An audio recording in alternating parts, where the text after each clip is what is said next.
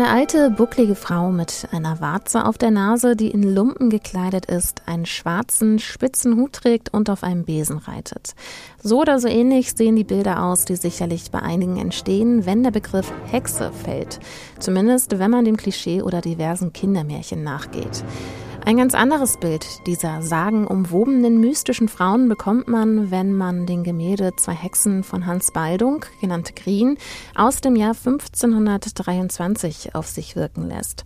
Dort stehen uns Betrachtenden zwei attraktive Frauen völlig unbekümmert in einer Pose gegenüber, die man durchaus als aufreizend beschreiben könnte. Unbekleidet stehen sie im Zentrum des Geschehens.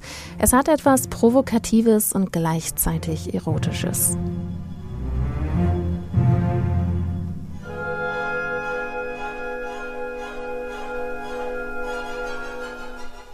Wir befinden uns in einer sehr aufreibenden Zeit. Der sogenannte Hexenhammer, ein Werk des Dominikanermönchs Heinrich Kramer, wurde vor nicht allzu langer Zeit zum ersten Mal gedruckt. Damit lieferte er ein Handbuch der Hexenverfolgung und legitimierte sie damit nicht nur, sondern rief nahezu dazu auf. Die Angst und gleichzeitig aber auch die Faszination war groß. Die Menschen der damaligen Zeit fragten sich, was können Hexen alles bewirken? Wie schützt man sich vor ihrer vielleicht dunklen Magie und welche Kräfte üben sie überhaupt auf das Leben der Menschen aus?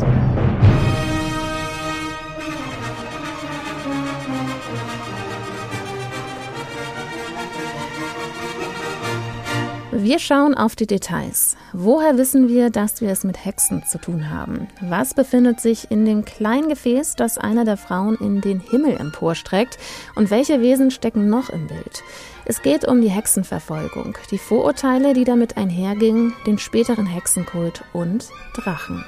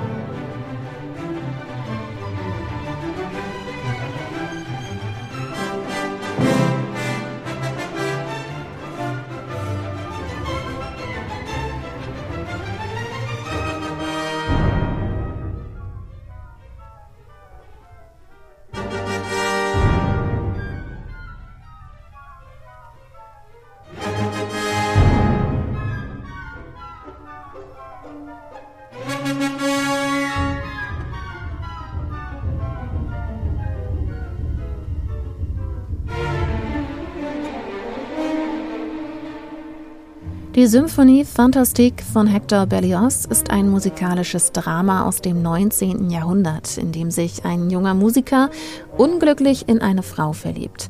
Im fünften Satz des Werks Der Traum vom Hexensabbat, der hier gerade noch im Hintergrund läuft, findet er sich bei einem Hexensabbat wieder und steht inmitten einer Schar aus Geistern, Hexen und Ungeheuern, die sich dort zur Totenfeier versammeln. Seine Angebetete entpuppt sich als Hexe, die an dieser vermeintlich wilden Orgie beteiligt ist. Diese klangliche Dramatik und Bedrohlichkeit des Stücks mit den Geräuschen, dem Stöhnen, Schreien und Ächzen gepaart mit der Versuchung und Sinnlichkeit der Frau spiegelt auch das Gemälde von Hans Baldung wider.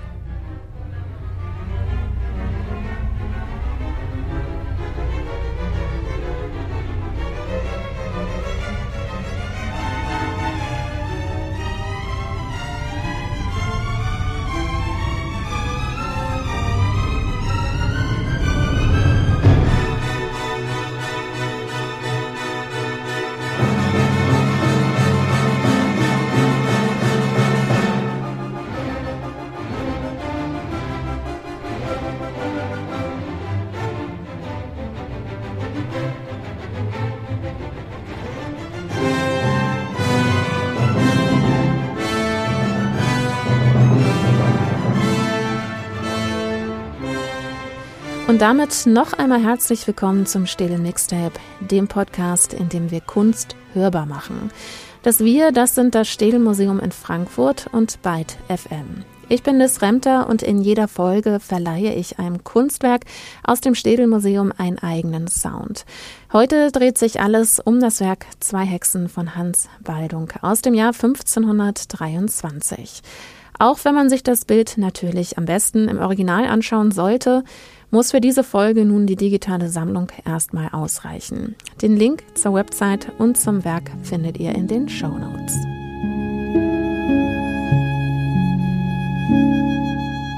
Auf einem begrünten Hügel stehen zwei unbekleidete Frauen. Die linke dreht uns zwar den Rücken zu, blickt uns aber über die Schulter hinweg auffordernd an. Die zweite Frau sitzt auf einem Ziegenbock und schaut zur anderen hinauf. Wie in einem seichten Tanz sind ihre Körper geschwungen und werden durch starke Schatten so modelliert, dass ihre Rundungen plastisch wirken. Die Dame rechts streckt mit ihrer linken Hand ein Gefäß aus Glas in den Himmel empor, so als würde sie es uns und der gesamten Welt präsentieren wollen. In diesem Gefäß befindet sich ein Wesen, welches dort mit einem roten Verschluss sicher eingeschlossen wurde. Hinter dem Rücken der rechten Frau schaut ein kleiner Junge hervor, der uns warnend anguckt. In seiner Hand hält er einen langen Stab aufrecht fest. Am oberen Ende des Stabes strömen Rauchschwaden in sämtlichen Facetten aus intensivem Rot, Orange und Brauntönen hinaus, die besonders dem Hintergrund eine Bedrohlichkeit verleihen und dem Bild eine einmalige Farbgebung. Es ist ein Werk voller mystischer Symbole und eins steht fest. Von diesen Frauen geht eine unheimliche Kraft aus.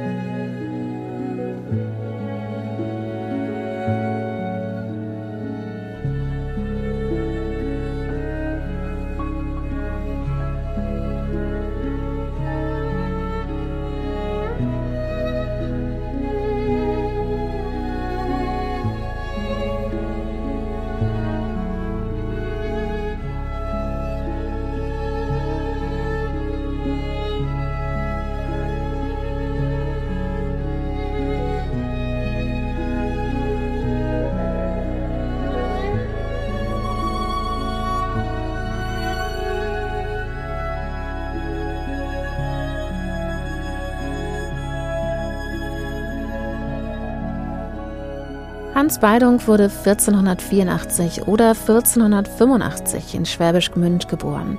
Er stammt aus einer Gelehrtenfamilie. 1503 zog er nach seiner Ausbildung nach Nürnberg und lernte dort den 14 Jahre älteren Albrecht Dürer kennen. Noch im selben Jahr fing Baldung an, in seiner Werkstatt vermutlich als Geselle zu arbeiten. Zu dieser Zeit florierte Dürers Werkstatt. Besonders Druckgrafiken und Gemälde waren beliebt. Beidung war demnach nicht der einzige Lehrling oder Geselle dort. Ungünstig war aber, dass drei von ihnen den Vornamen Hans trugen. Hans Schäufelin, Hans Süß von Kulmbach und Hans Beidung. Wahrscheinlich ein Grund, weshalb sein Beiname Green entstand. Ob der Name aber auf seine Lieblingsfarbe, grün, oder seine Vorliebe für grüne Kleidung zurückzuführen ist, kann man heute nicht mehr genau sagen. Sicher ist aber, dass der Name Grünhans zur Unterscheidung von den anderen beiden Hänsen diente. Der Beiname wurde für Baldung allerdings so wichtig, dass er seine eigenen Bilder später mit den Initialien HBG versehen hat für Hans Baldung Green. Auch unsere Hexen im Städelmuseum wurden damit gekennzeichnet. Hans Baldung entwickelte sich zum bedeutendsten Mitarbeiter von Dürer und leitete die Werkstatt auch in seiner Abwesenheit. 1509 erhielt er das Bürgerrecht in Straßburg und wurde dort nur ein Jahr später von der Zunft als Meister aufgenommen. Damit wurde ihm gestattet, dort eine eigene Werkstatt mit Gesellen und Schülern zu eröffnen, und das tat er auch.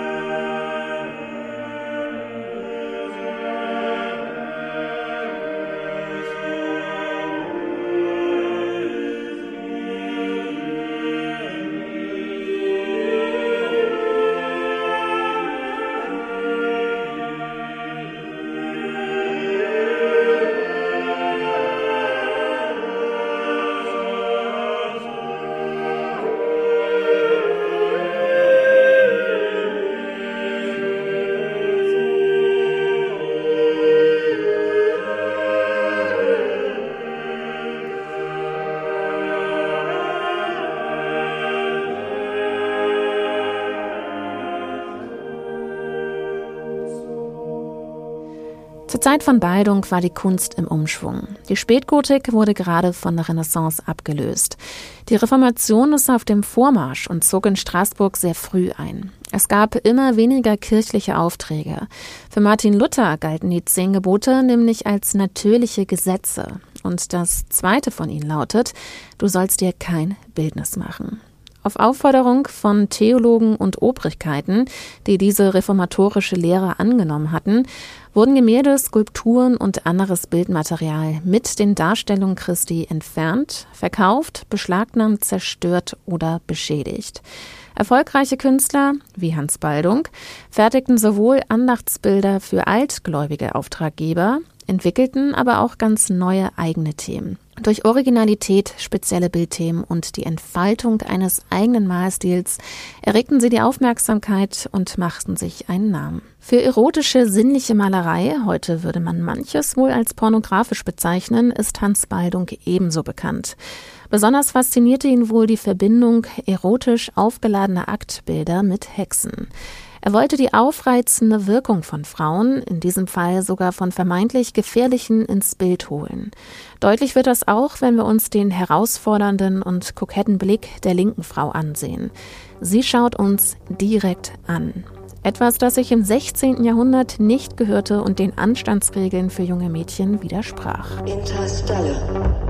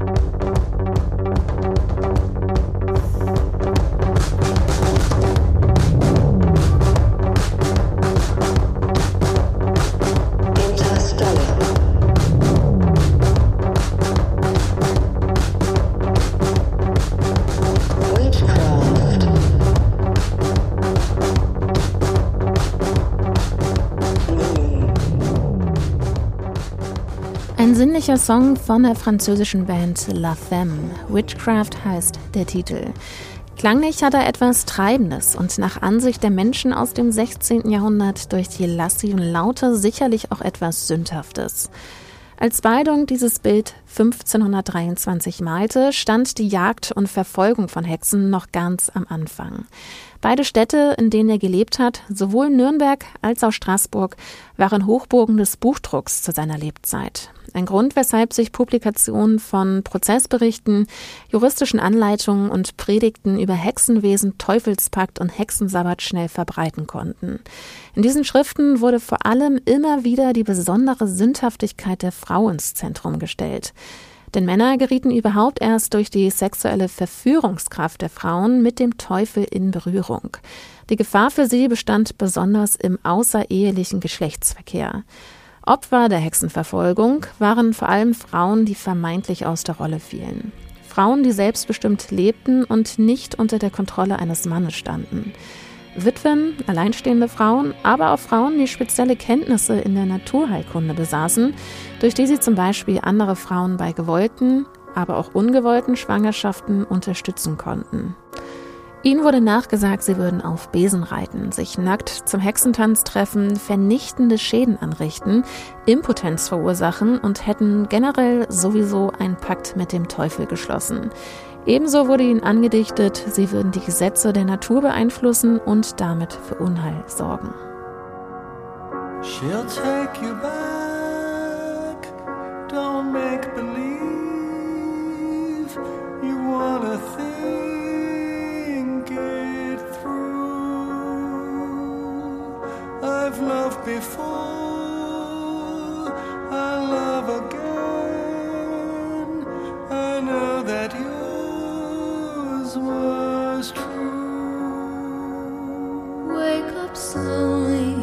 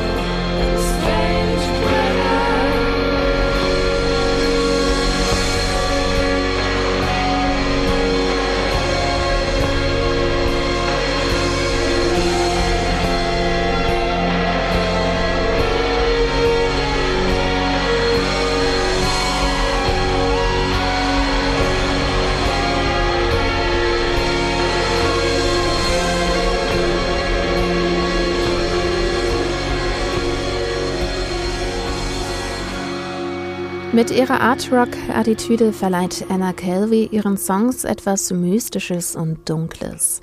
Strange Weather heißt der Titel zusammen mit David Byrne. Original ist der Song von der niederländisch-israelischen Sängerin Karen Ann. Wenn wir bei dem Werk von Baldung ganz genau hinsehen, können wir auch dort seltsame Wetterbedingungen entdecken. Während die roten Haare der einen Frau nach links wehen, wehen die der anderen nach rechts und das Tuch hängt währenddessen völlig still hinunter. Damals wurde den vermeintlichen Hexen nachgesagt, das Wetter beeinflussen zu können. Aber nicht nur das. Wir sehen auf dem Werk auch, dass die eine Frau auf einem Ziegenbock sitzt. Der Kopf schaut an den Beinen der beiden Hexen hervor. Und natürlich wussten die Zeitgenossen von Hans Baldung auch das sofort einzuordnen. Um fliegen zu können, sollen Hexen eine Flugsalbe aus Kinderknochen angefertigt haben, die sie den Tieren aufgetragen haben, um sich von ihnen durch die Lüfte tragen zu lassen. Aufgrund solcher, aus unserer heutigen Sicht sehr absurden Annahmen wurden zigtausende Frauen, Männer, aber auch Kinder zwischen dem 15. und 18. Jahrhundert in Mitteleuropa als Hexen getötet. Auch in Nürnberg und Straßburg kam es zu Prozessen und Verbrennungen.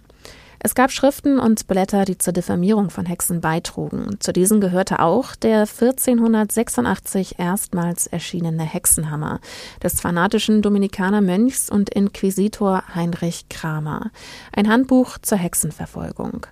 Auch in Straßburg sind diese Schriften unter die Leute gekommen und haben die Menschen in Angst versetzt. Was hat es mit den Hexen auf sich? Was können sie mit ihrer Kraft bewirken? Und wie können wir uns schützen? Sie fürchteten sich vor dem Bösen, dem Teufel. In Straßburg gab es jedoch einen beliebten und eher liberalen Prediger, Johann Geiler von Kaisersberg, der versuchte, die Frauen zu entlasten. Er war der Meinung, dass der Teufel der eigentliche Antreiber der Gefahr sei. Those fingers in my hair, that sly come hither stare, that strips my conscience bare, it's witchcraft.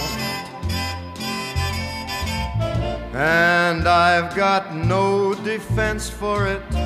The heat is too intense for it. What good would common sense for it do? Cause it's witchcraft, wicked witchcraft. And although I know it's strictly taboo, when you arouse the need in me. My heart says yes, indeed, in me.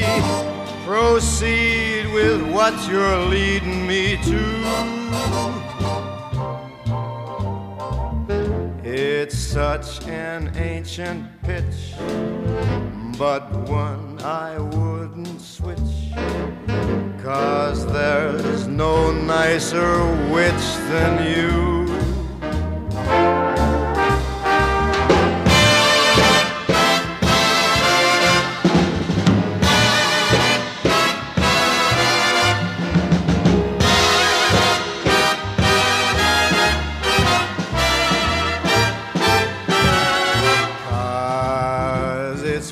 Witchcraft. That crazy witchcraft. And although I know it's strictly taboo, when you arouse the need in me, my heart says yes, indeed, in me. Proceed with what you're leading me to. It's such an ancient pitch, but one that I'd never switch. Cause there's no nicer witch than you. Frank Sinatra singt in dem Song Witchcraft von einer Frau, die eigentlich tabu ist, er aber nicht widerstehen kann. Für ihn ist es Hexerei. Etwas, das Hans Baldung auch in seinem Bild transportiert. Die Verführung durch die Frauen und die Unschuld der Männer, die ihnen nicht widerstehen können. Wenn wir unser Bild noch etwas genauer betrachten, bekommt die Verlockung und Bedrohlichkeit der beiden Frauen noch eine weitere Dimension. Werfen wir doch dafür mal einen genaueren Blick in das Glasgefäß.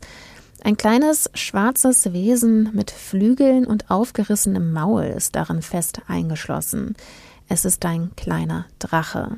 Während im Mittelalter Drachen mit den Kräften der Natur, Magie und Mystik verbunden wurden, war er bei den Alchemisten auch ein Symbol für Quecksilber. Heute wissen wir natürlich, dass Quecksilber giftig ist.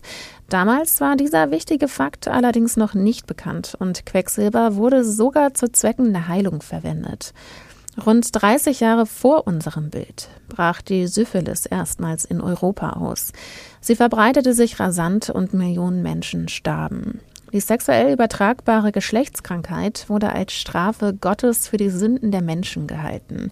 Ein lasterhaftes Leben, geschlechtliche Unzucht für den Bruch der ehelichen Treue. Heute ist die Krankheit zum Glück mit Antibiotika gut heilbar, wurde damals und auch noch bis ins 20. Jahrhundert allerdings mit Quecksilber behandelt.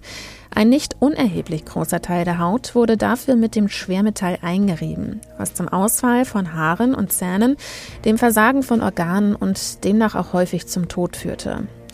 Wenn wir diese Kleinigkeit wissen, bekommt das Bild von Weidung noch eine ganz andere Bedeutung. Man könnte sagen, Achtung, wer der Verlockung der beiden Frauen und dem Blick der links stehenden Dame nicht standhalten kann, spielt ganz bewusst mit dem Risiko einer Geschlechtskrankheit. Aber keine Sorge, das Quecksilber steht schon parat. In dem Fall wäre es wohl besser gewesen, der Sünde zu widerstehen.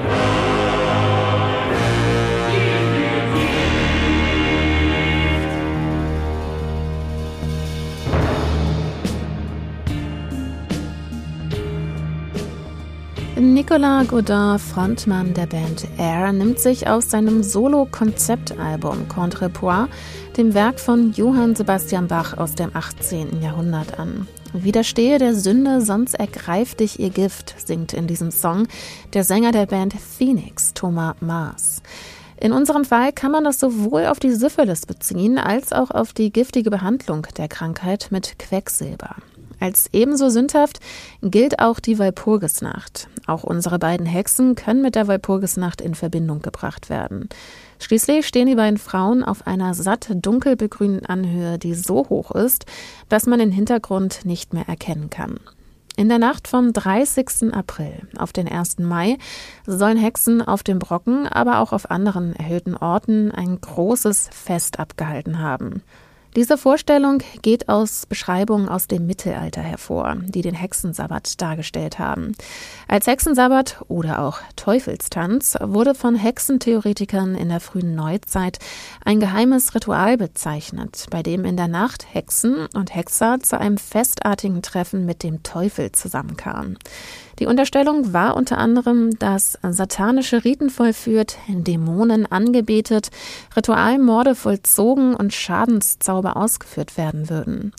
Ein Teil dieser Vorwürfe wurde dann im 15. Jahrhundert auf die vermeintlichen Hexen übertragen und ihre Verfolgung immer weiter systematisiert.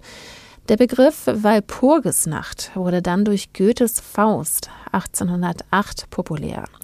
Knapp 25 Jahre später wurde eine Ballade von Goethe namens Die erste Walpurgisnacht vertont, die schon 1799 geschrieben wurde. Als Komponist sah Goethe eigentlich seinen Freund Karl Friedrich Zelter vor, der aber ablehnte und die Aufgabe an seinen Schüler Felix Mendelssohn Baltoldi weitergab.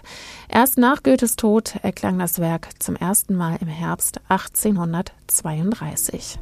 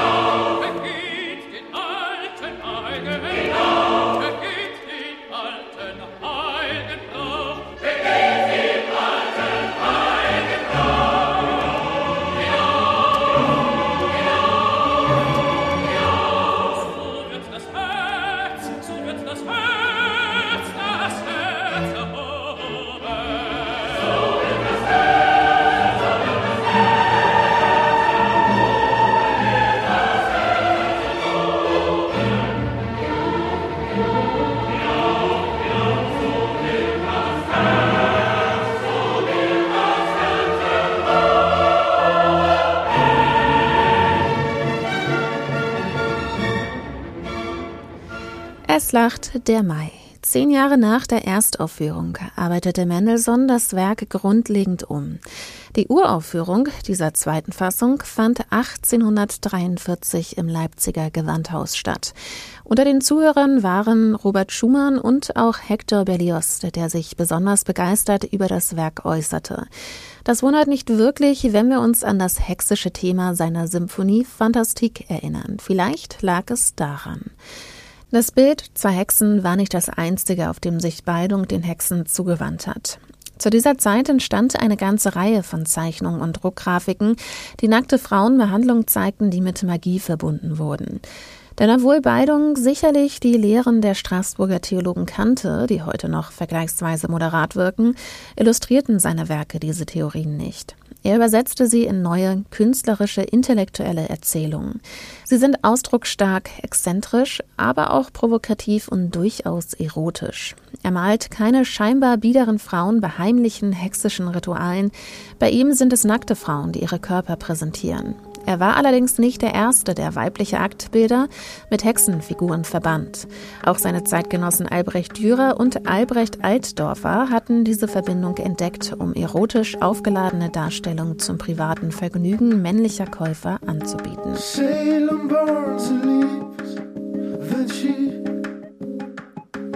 returns to see heavy fate after years of waiting.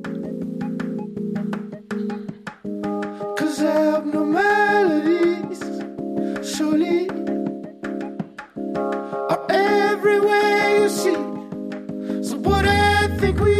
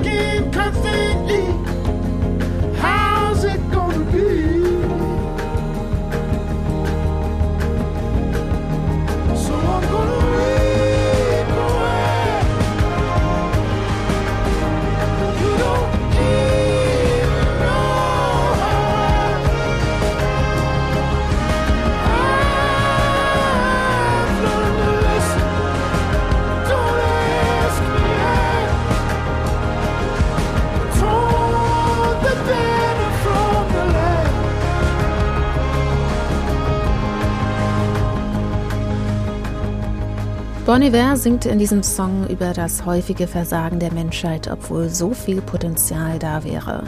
Ein Grund, weshalb der Song sicherlich auch Salem heißt. Denn der wohl bekannteste Hexenprozess ist der in Salem im Jahr 1692. Es gibt zahlreiche Dokumentationen oder Spielfilme, die die Reihe von Verhaftungen, Anklagen und Hinrichtungen in Neuengland thematisieren. Und auch heute noch werden in einigen Teilen der Welt Menschen mit Hexerei in Verbindung gebracht, verfolgt und im Wahn getötet. Krankheiten, plötzliche Todesfälle, Ernteausfälle, Hass, Neid und Habgier, aber auch die Angst vorm Anderssein führen dazu, dass Menschen der Hexerei bezichtigt werden. In manchen Gemeinschaften wird der Grund für die Geburt eines Kindes mit Behinderung in angeblichen Praktiken der Hexerei gesehen. Es bleibt jedoch die Frage, warum wir bis heute so fasziniert sind. Denn das Hexentum erlebt auch heute auf eine ganz andere Art ein Hype und fasziniert immer noch.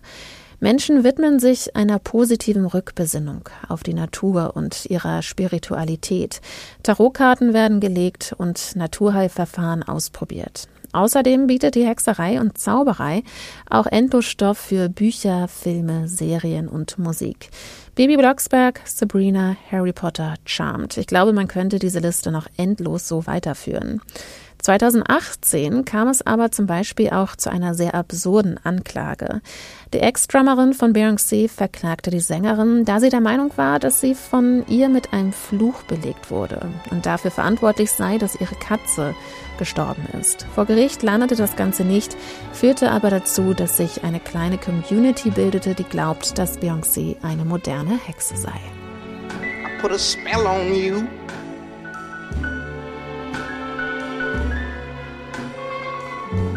Cause you're mine.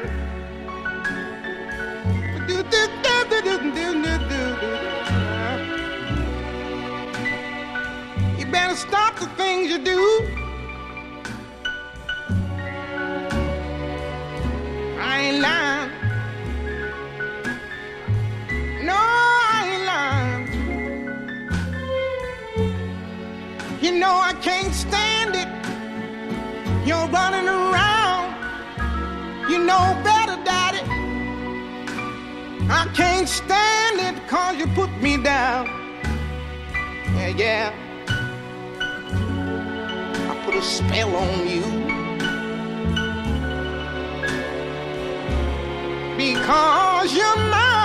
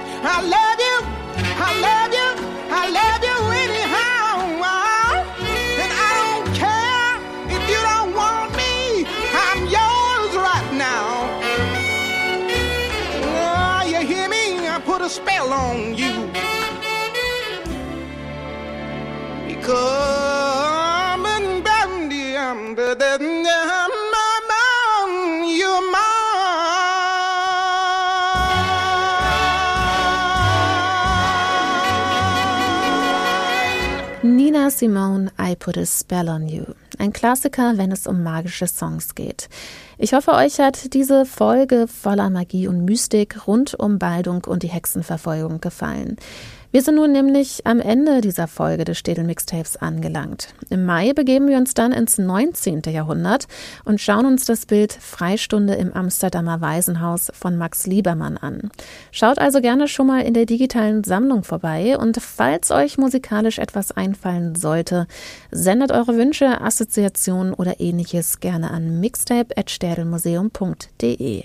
Die Mailadresse und den Link zum Gemälde findet ihr auch in den Show Notes.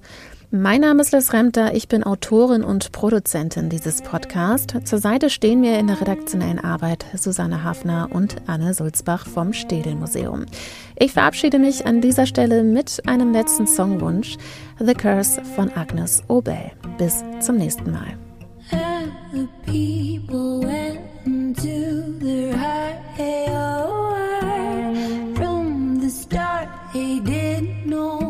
exactly why. Winter came, made it so.